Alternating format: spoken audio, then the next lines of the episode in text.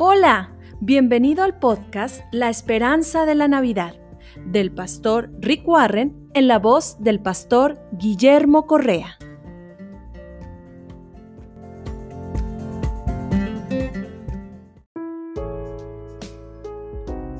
La Biblia dice en Mateo capítulo 2 versículo 11, Entraron en la casa y vieron al niño con su madre María, y se inclinaron y lo adoraron.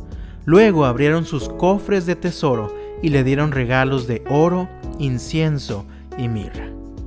Por más de 50 años mi familia ha mantenido la tradición de celebrar una fiesta de cumpleaños para Jesús. Todo empezó cuando yo tenía 3 años de edad y le pregunté a mi mamá, ¿qué es la Navidad? Mi mamá me dijo que era el cumpleaños de Jesús. Con mi tremenda lógica a los 3 años de edad le dije, deberíamos tener una fiesta de cumpleaños. Y la hicimos, con refrescos, canciones, pastel y velas. Hemos mantenido esa tradición por cuatro generaciones. La fiesta de cumpleaños de Jesús se ha convertido en un tiempo espiritual, donde leemos la historia de Navidad y compartimos las cosas por las que estamos agradecidos y lo que estamos dispuestos a darle a Jesús, la cual es una de las partes más memorables de la celebración. A menudo Jesús es dejado fuera de la Navidad. Imagínate que yo planee una fiesta para ti e invite a mucha gente. Todos traen regalos y los invitados intercambian regalos entre sí, pero a ti no te dan nada, incluso ni siquiera te invitan a la reunión. Eso es la Navidad para muchas personas. Le damos regalos a todos menos a Jesús. Pero seamos honestos, ¿qué podemos darle a Dios quien lo tiene todo? En realidad Jesús no tiene todo. Hay cuatro cosas que Él no tiene a menos que tú se las des en esta Navidad. La primera es tu confianza, si es que dale tu confianza. La fe es una cuestión voluntaria. Jesús no tiene tu confianza a menos que se la des. Él nunca te forzará. En medio de este tiempo de aflicción, dale tu confianza.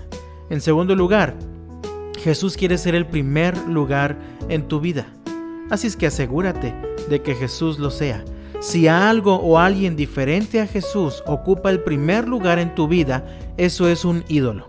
Esta Navidad, escoge hacer de Jesús el primero en tus finanzas, en tus intereses, en tus relaciones, en tu horario e incluso en tus problemas. En tercer lugar, dale tu corazón a Jesús.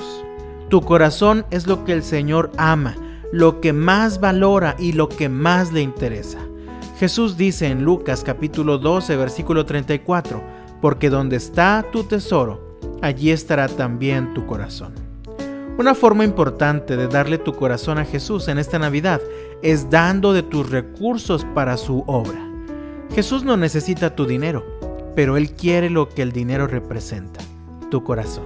En cuarto lugar, Jesús quiere que traigas otras personas a sus pies. Esta Navidad Dios quiere una familia más que cualquier otra cosa. Él quiere niños que escojan amarlo y confiar en Él. Esta es la razón por la que celebramos Navidad. En esta Navidad comparte con alguien de Jesús. Comparte con alguien lo que Jesús ha hecho en tu vida.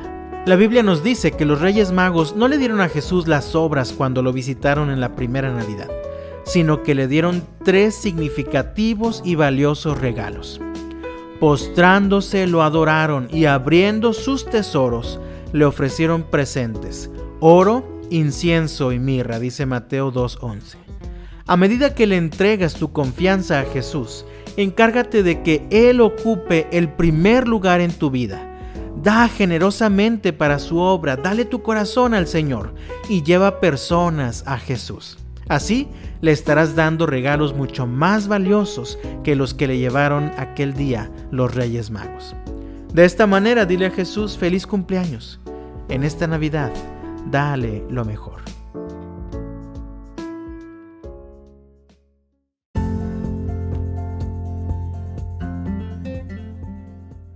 Gracias por escuchar La Esperanza de la Navidad. No te pierdas nuestro próximo episodio.